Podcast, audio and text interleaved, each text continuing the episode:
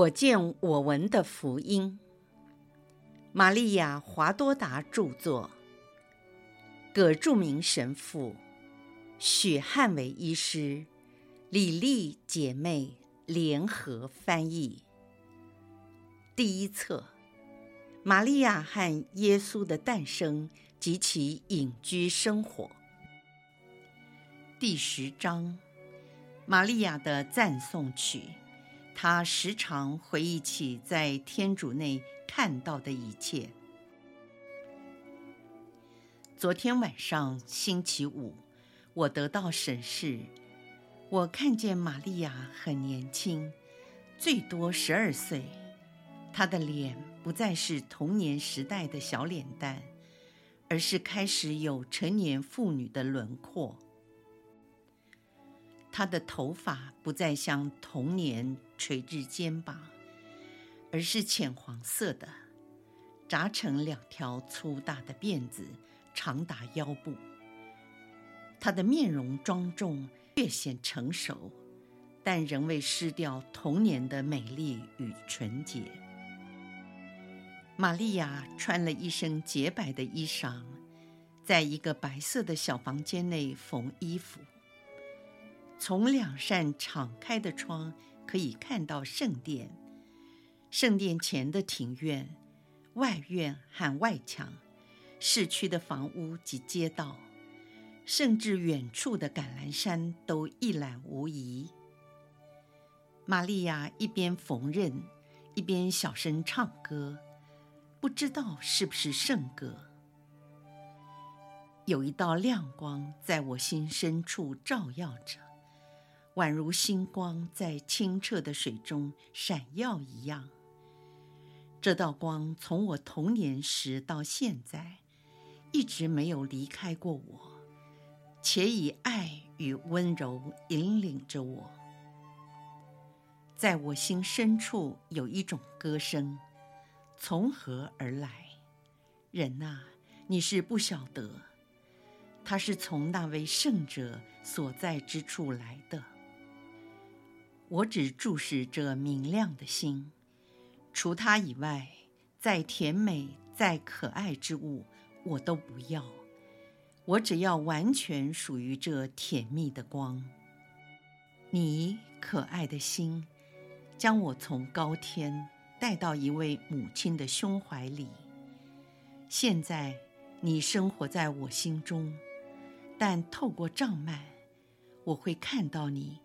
天父光耀的面容，什么时候赐给你这位婢女，做救主卑微使女的光荣呢？求你从天上派遣默西亚到我们这里来，圣父，求你接纳玛利亚的这项奉献。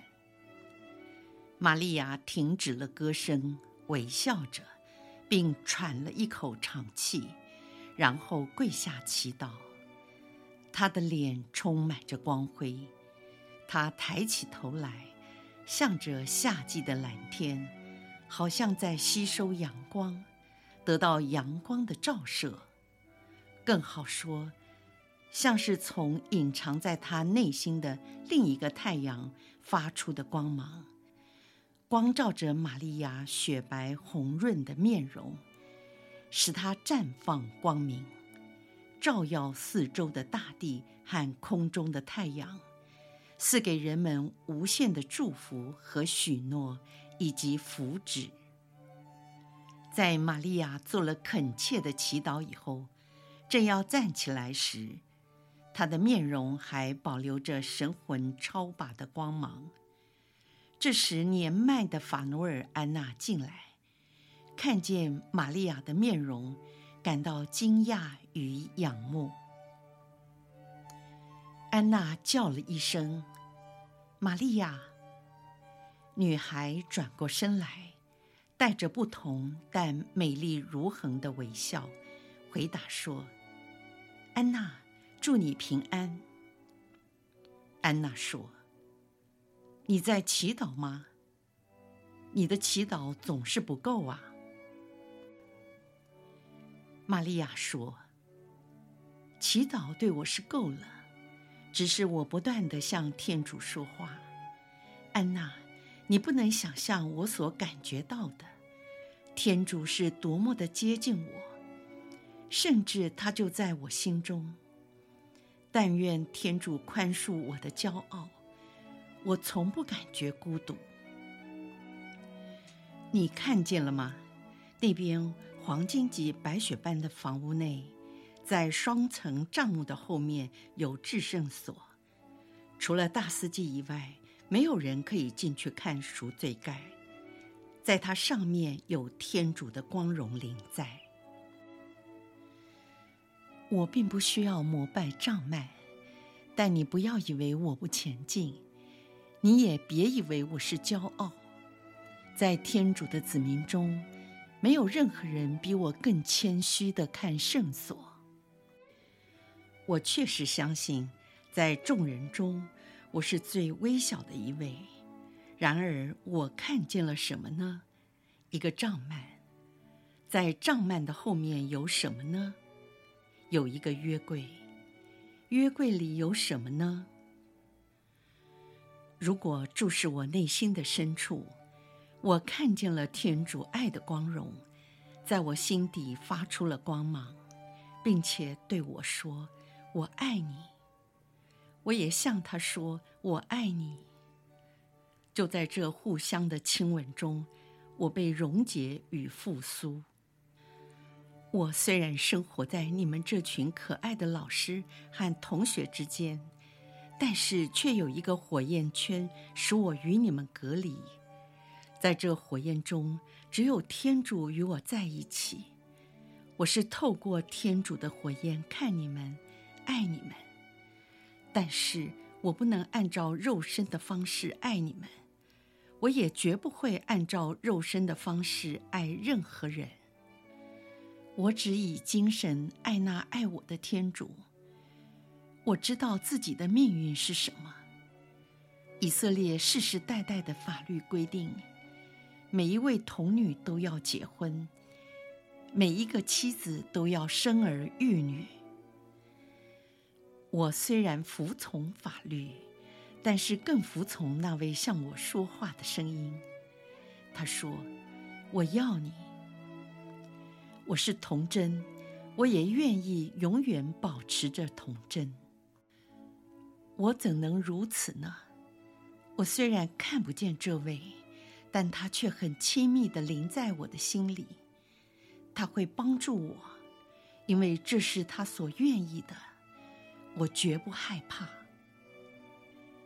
我已经没有父母了，只有那永恒者知道。我在失去父母的痛苦中，凡属于肉体的欲望完全被烧毁了。现在我的一切只是天主，我完全服从他。即使父母反对，我仍要服从他，因为那个声音向我说：凡愿意跟随我的人，应超越父母子女之情。父母以爱情守护着子女，他们按照自己的想法和方式使子女幸福，但是他们不知道还有另外的一条道路能使子女获得无限的幸福。我跟随那向我说话的声音，他说：“我的爱卿，我的敬佩，请你来。”我为了跟随这个声音，即使我的父母反对，我虽然觉得痛苦，但是我宁愿放弃一切，甚至于牺牲自己的生命也在所不惜。让他们了解，有一种爱超越父母的爱，比父母的爱更甜蜜、更伟大，那就是天主的声音。现在天主的旨意已为我解除了子女孝爱父母的束缚。事实上，我的父母并没有阻挡我，因为他们两位都是义人。天主一定在他们心中说了话，如同向我说话一样。他们必会顺从正义与真理。我想到他们的时候，相信他们已经与圣祖们在一起，等待默西亚的来临。我希望以我的牺牲，能使默西亚的来临提前实现，以便给他们开启天堂的大门。在这世界上，虽然我为自己做主，但是天主会带领我这婢女顺从他的命令。这也就是我的喜乐。到了那时候，我会将我的秘密向我的未婚夫说明，他一定会心悦诚服地接受。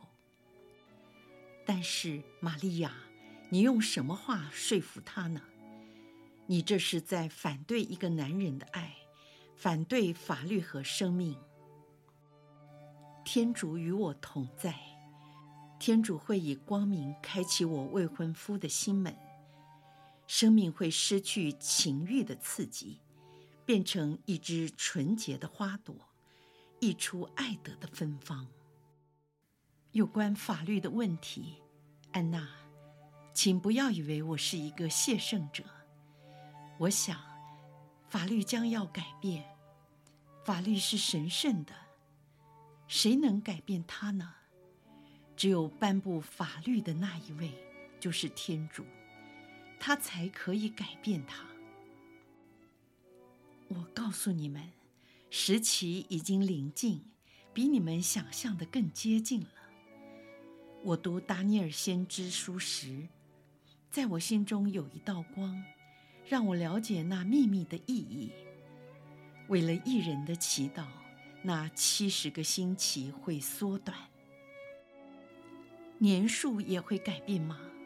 不会。预言是不会错的。先知所指的时期，不是太阳的运转，而是以月亮作为时间的尺度。为此我说，时间临近了，很快就要听到一位童贞女儿子的哭声。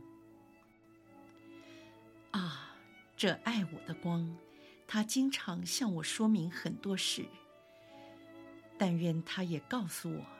要生育天主的儿子及他子民默西亚的童贞女在哪里？我愿意赤着脚走遍大地去寻找，无论寒冬、酷热、野兽和饥饿，都不能阻挡我到他那里去。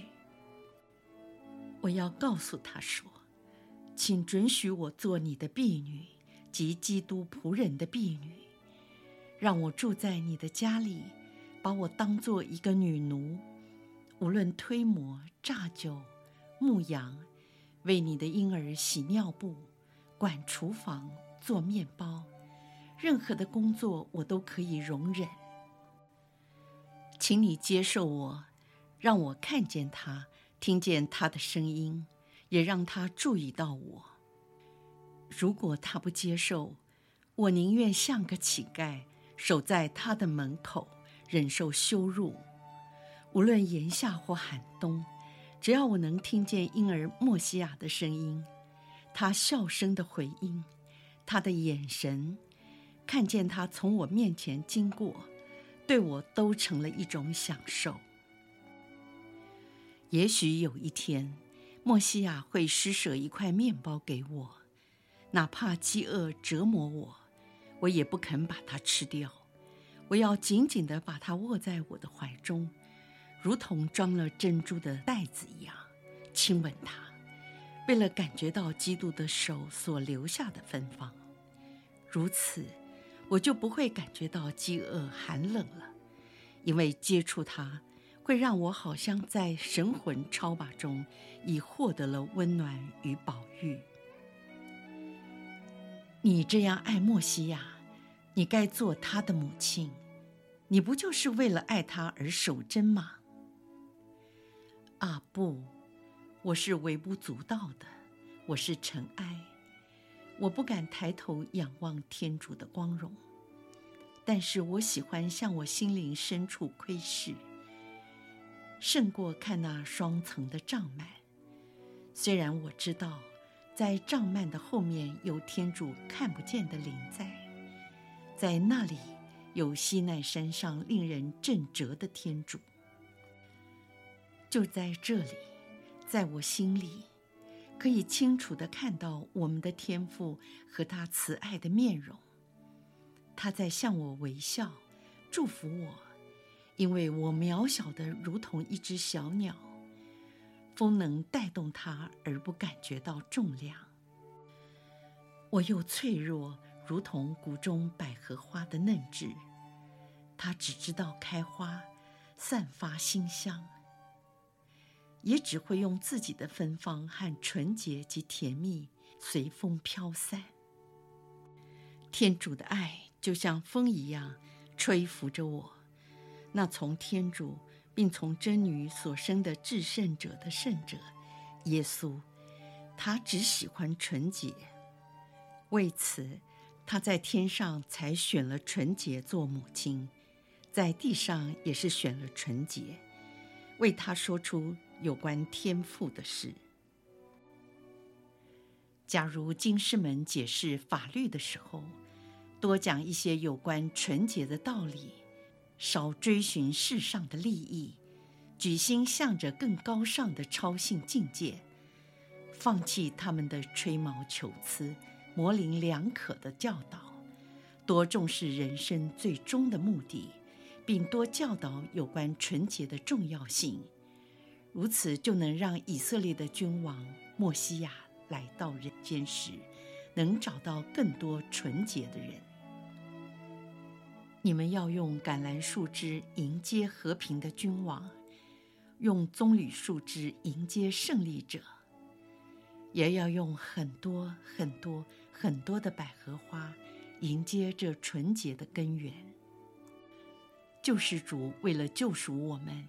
必须请流多少热血，从他千万的伤口中流出一片血雨，正如伊撒伊亚先知所预先看到的那位受苦的仆人一样。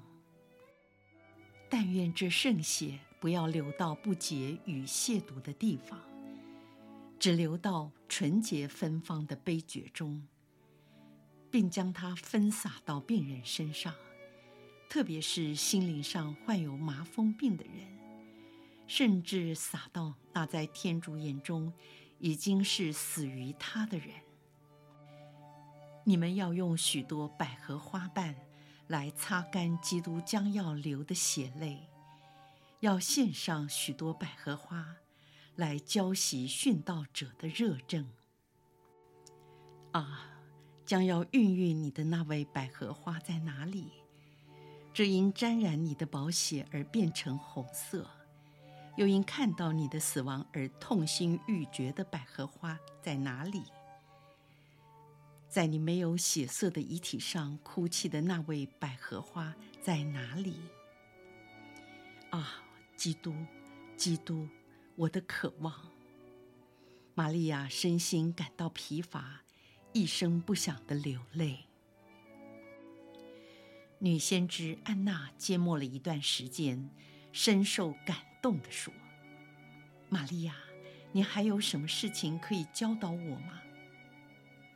玛利亚清醒过来，因着谦逊，她以为老师在责备她，就说：“请你原谅，你是老师，我什么都不是。但是我说的这些话，是发自我内心的深处。”我很谨慎，不想将它说出来，但是就像江河被怒涛冲击，提案决口，涌流而出。请别介意我所说的，也请宽恕我的僭越。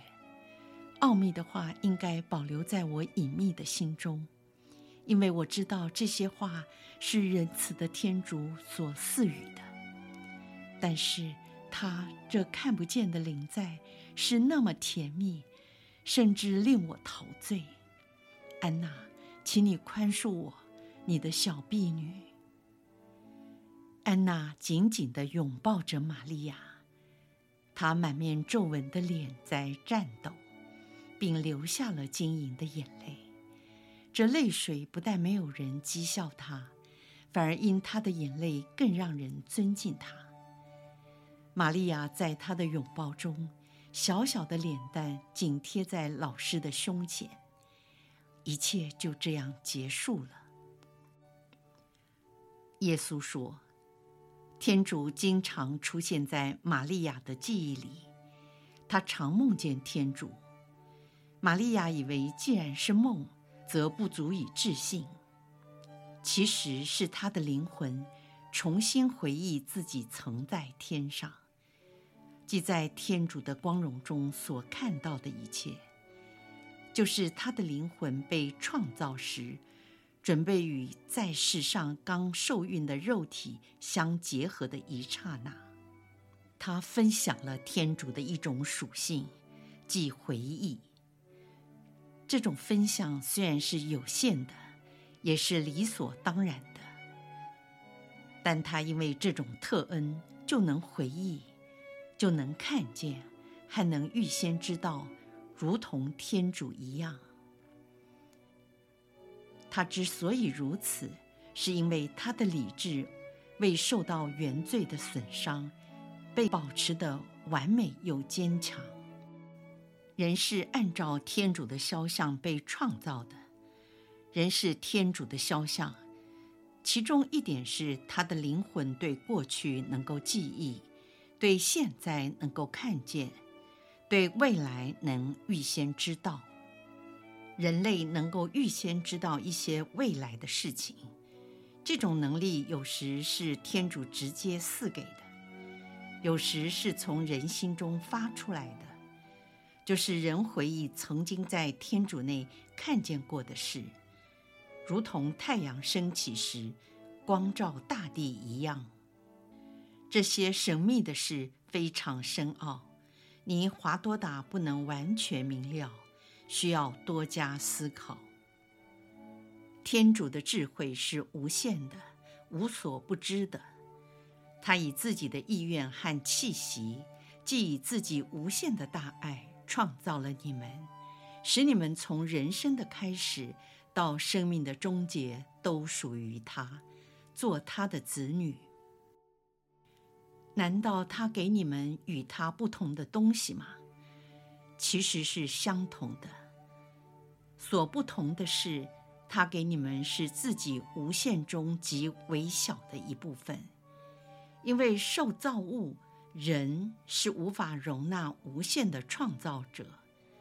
虽然那是极微小的一部分，但却是完全和完善的。天主给人给亚当的智慧是多么的宝贵，而原罪使他受到损伤。但是我的牺牲使你们又重新获得光明、智慧和知识。啊，人的头脑唯有与天主的圣宠相结合，才能分享天主的理解能力。与天主圣宠相结合的头脑，又是多么的崇高！凡是以过度好奇心来追究超过人本能秘密的人，应该想到这一点：如果人的生活不符合天主的法律，就没有天主的圣宠，而天主法律的诫命是很清楚的。